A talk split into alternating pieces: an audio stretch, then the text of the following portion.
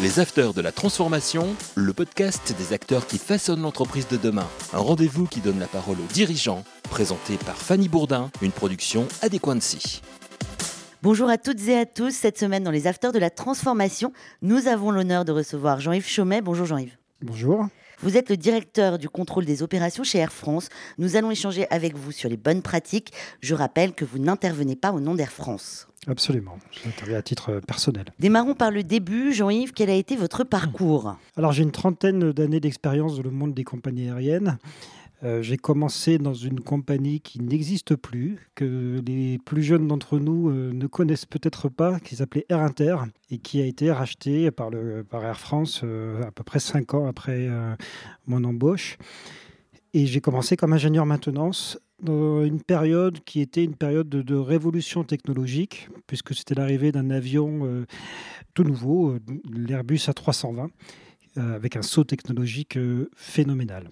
Vous êtes le directeur du contrôle des opérations chez Air France. Quel est votre métier? Qu'est-ce que c'est exactement d'être directeur du contrôle des opérations? Alors, je suis responsable de ce que l'on peut appeler euh, la tour de contrôle d'Air France.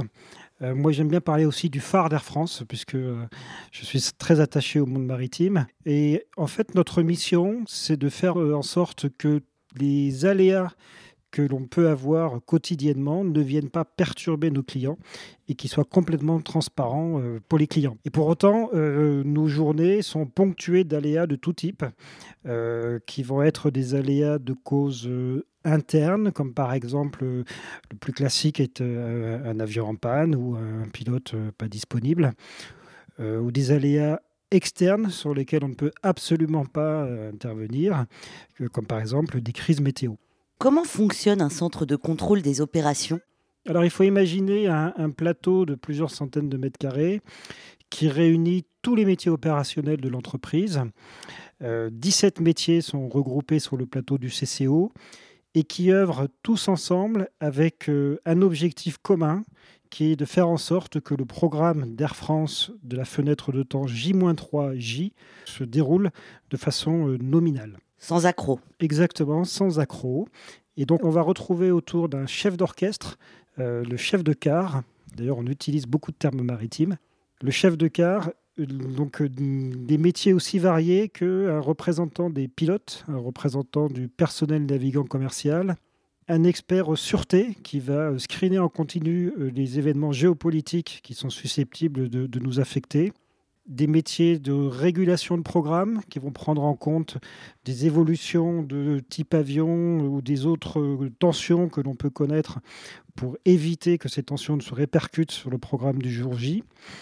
On va retrouver des métiers euh, du monde commercial qui vont nous sensibiliser sur euh, les thématiques commerciales, toujours pour faire en sorte que le client ne subisse pas les conséquences des aléas multiples que l'on va avoir à gérer dans notre euh, période de temps J-3, J. Et puis on va retrouver un métier euh, que l'on appelle le dispatcher, qui est un peu le routeur de l'aérien, qui va avoir trois missions spécifiques. La première qui est de déterminer, calculer des plans de vol, donc la route avion, en fonction de, des conditions météo, de, l'évolution des, contraintes euh, de contrôle aérien, qui va également assister le commandant de bord pendant toute la durée de son vol. Donc il va suivre le, déroutement du vol et éventuellement intervenir auprès du commandant de bord s'il euh, y a des évolutions de conditions météo ou d'autres conditions qui peuvent justifier une modification de la route. Puis il y a également un métier qui sert d'interface avec le contrôle aérien pour faire en sorte que l'on ait les autorisations qui sont nécessaires pour faire décoller et atterrir les avions en temps et en heure. Ça fait beaucoup de métiers différents. Comment vous arrivez justement à travailler tous les uns avec les autres? Alors, je ne les ai même pas tous cités, parce qu'il y a aussi une autre équipe qui est chargée euh, de préparer les chargements avions pour assurer l'équilibrage optimal de l'avion et donc faire en sorte aussi qu'il soit le plus lisse possible et donc consomme le moins de carburant euh, possible.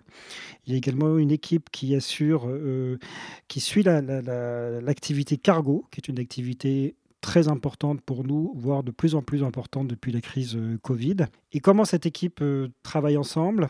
Eh bien déjà, on a des outils informatiques de reporting, d'aide à la décision qui sont communs. Et puis, on a des points de rendez-vous quotidiens, plusieurs réunions quotidiennes qui euh, permet de réunir les équipes, de passer en revue les éventuelles difficultés et de déterminer euh, la solution d'optimisation qui va être retenue. Vous nous en avez un petit peu parlé, mais quels sont les grands aléas que vous rencontrez au centre des opérations? Les aléas les plus fréquents? Alors, ils sont vraiment extrêmement variés. Il ne se passe pas une seule journée sans qu'on ait un aléa à, gérer, que ce soit quelque chose de mineur ou quelque chose de majeur. Je vais prendre des exemples qui euh, sont connus, je pense, de tous, ou qui rappellent les souvenirs à certains. Bah, des conditions euh, météo extrêmement dégradées, une tempête tropicale par exemple euh, quelque part, les célèbres crises neige sur la côte est des États-Unis, ça peut nous impacter.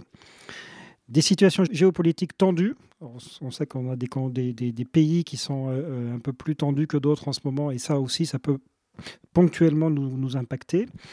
Euh, des congestions d'espace aérien, des événements, euh, des troubles sociaux, qui ce soit en interne ou, en externe. Hein. Et puis, bien sûr, les événements spécifiques internes que j'ai déjà évoqués. Par exemple, un avion qui sort un peu plus tard euh, que prévu de maintenance. Il va falloir trouver une solution pour compenser le manque de cet avion. Euh, ça peut être euh, euh, un personnel navigant qui est malade en escale à l'autre bout du monde. Il va falloir trouver une solution. Donc vraiment une multitude d'aléas et certains sont anticipables et d'autres ne vont absolument pas l'être. Et il va falloir à chaud trouver la solution la plus optimisée possible. Comment vous gérez les urgences? Alors, on a plusieurs techniques. On s'inspire beaucoup de techniques euh, utilisées par les pilotes, avec un terme qui s'appelle le Fordec, euh, qui nous permet d'avoir une méthodologie euh, commune et d'aller très vite à la décision d'optimisation. Fordec, c'est quels sont les faits, quelles sont les options, quels sont les risques par option. On décide ensuite, on exécute et on contrôle. Donc quelque chose qui est très structuré. Donc ça, ça nous permet de décider vite et d'avoir une position d'optimisation, une décision d'optimisation rapide et partagée. Ensuite, quand on a un, peu plus de temps, on a des outils informatiques d'aide à la décision qui nous permettent de donner un poids à chaque scénario de régulation, un poids économique, un poids commercial, donc vu du client, et un poids exploitation, c'est-à-dire qu'on va chercher à limiter la dégradation pour qu'elle n'ait pas d'effet boule de neige puisque tout étant très euh, optimisé, si on ne prend pas la bonne décision au bon moment, un aléa peut avoir des conséquences sur plusieurs jours. Comment vos équipes sont formées aux différentes urgences, justement? Alors, je ne vous cache pas que ce n'est pas un métier d'entrée. Ce sont des gens qui sont expérimentés, qui sont extrêmement compétents, qui sont euh, sélectionnés, qui sont formés et euh, on, on, assure également un maintien de compétences très régulier pour toujours être au top, au top niveau. Et puis, quand on a des événements euh, qu'on considère euh, qu'ils auraient pu se passer un peu mieux, qu'on aurait pu euh, avoir une optimisation plus fine, on fait des retours d'expérience aussi extrêmement précis et on se remet en cause. On remet en cause nos process, on remet en cause nos équipes, ça peut entraîner de la formation. ou alors on confirme qu'effectivement la solution qu'on a retenue était la meilleure des solutions. Vous nous en avez parlé un petit peu tout à l'heure de la cellule de dispatch. Comment ça fonctionne la cellule de dispatch? Il y a trois métiers euh, qui sont euh, distincts, en tout cas trois fonctions.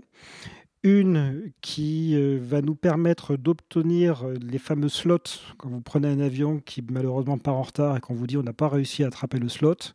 Pour ceux qui ne sont pas forcément dans le domaine, c'est du, pas très clair. Donc en fait, c'est, l'autorisation de mise en route des moteurs et puis de décollage. il peut y avoir des solutions, des situations de congestion de l'espace aérien que l'on subit alors c'est important d'avoir bien ça en tête. Hein. On n'est pas acteur là-dedans, on, est client, euh, donc on subit ces, phénomènes de congestion.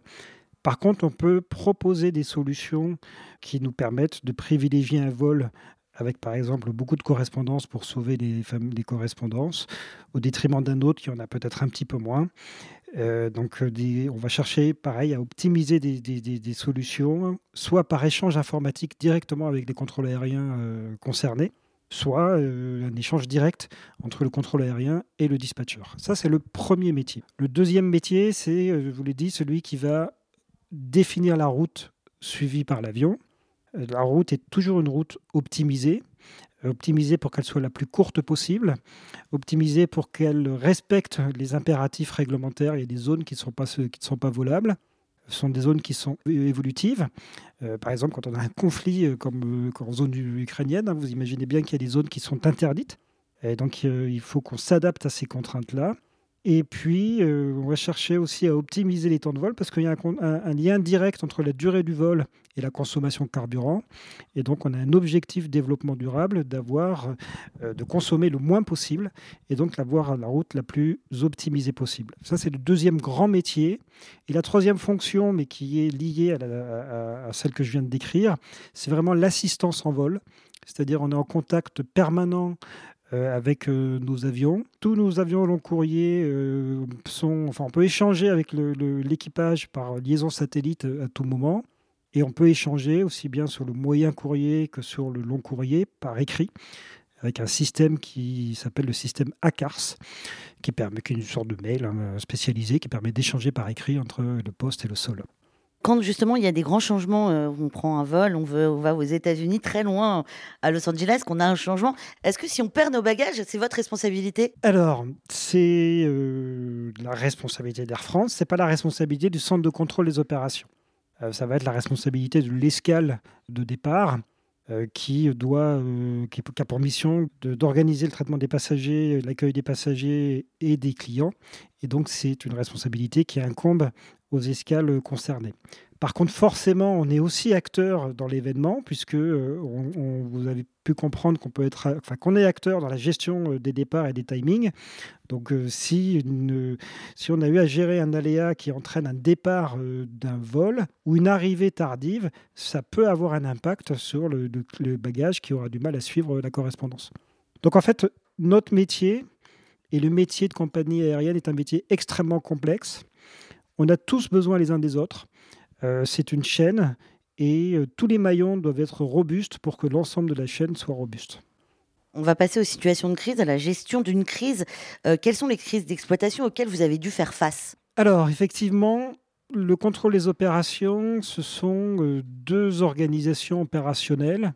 Une qui fonctionne H24, que je viens de décrire, qui est euh, le centre de contrôle des opérations, appelé le, CCO, ce que j'appelle le phare d'Air France ou la tour de contrôle d'Air France. L'ambiance euh, ressemble à une ambiance tour de contrôle. Et puis il y a une deuxième organisation qui est une organisation euh, dormante, qui est le centre de crise, que l'on va ouvrir en moins d'une heure quand on a une crise majeure que le CCO n'a plus la capacité de traiter. Donc moi j'aime bien parler de l'armée de l'ombre, parce que c'est quand même ça. Euh, on a des équipes qui sont formées euh, de façon à euh, pouvoir gérer une crise majeure avec la même mission, de faire en sorte que cette crise se termine le plus vite possible sans conséquences et qu'on puisse revenir à une organisation nominale. La gestion de la crise du Covid, ça a été impactant, je pense, pour vos métiers. Est-ce que vous pouvez nous expliquer? Effectivement, la, hum, crise du Covid euh, a très fortement impacté les, compagnies aériennes, euh, Air France euh, comme les autres.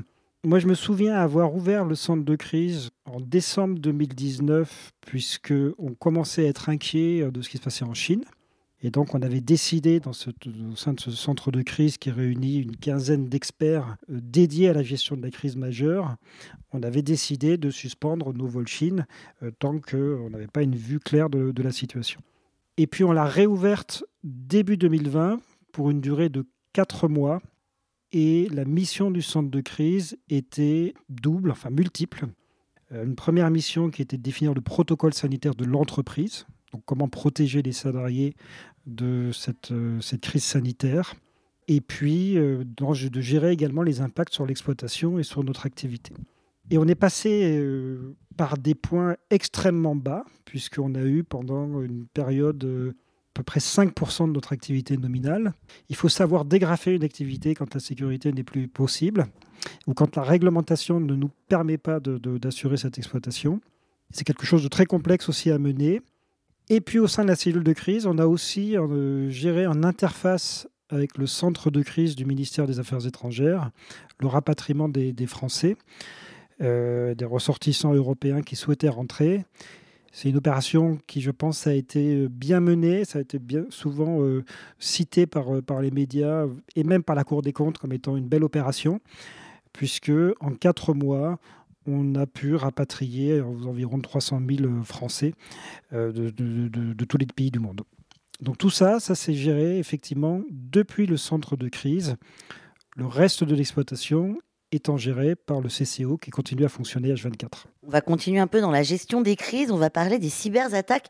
Est-ce que c'est possible? Est-ce que vous, vous êtes, euh, vous êtes confronté aux cyberattaques quand on, est, quand on s'occupe du contrôle des opérations? Alors, euh, Air France, comme toute autre entreprise et grande entreprise, est exposée au risque des cyberattaques. Et donc, effectivement, euh, si nos systèmes informatiques sont bloqués par une cyberattaque ou ralentis ou dégradés, euh, bah, forcément, ça a un impact direct sur notre exploitation.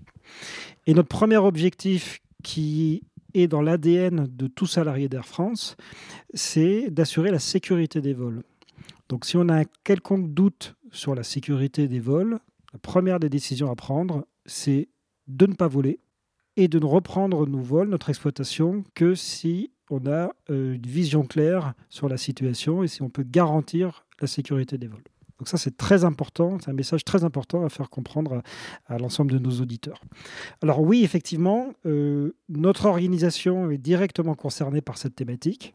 Dès lors qu'on a une alerte ou une inquiétude sur une baisse de robustesse de nos systèmes, je ne parle pas encore de cyberattaque, mais d'une baisse de robustesse de nos systèmes, on euh, a une organisation dormante aussi qui est activée qui est transverse compagnie. Euh, tous les métiers opérationnels sont, et commerciaux d'ailleurs sont, concernés.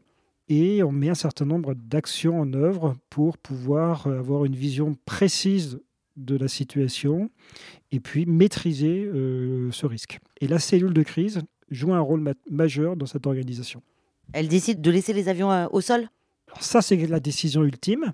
On a un certain nombre d'autres étapes euh, à, lancer euh, avant d'arriver à cette décision.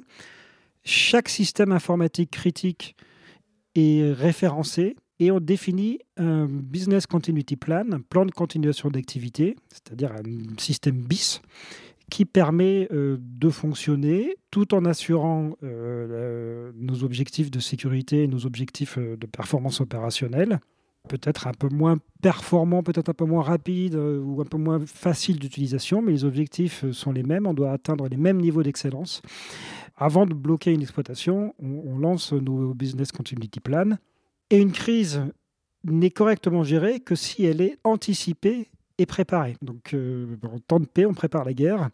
malheureusement, cette expression est d'actualité.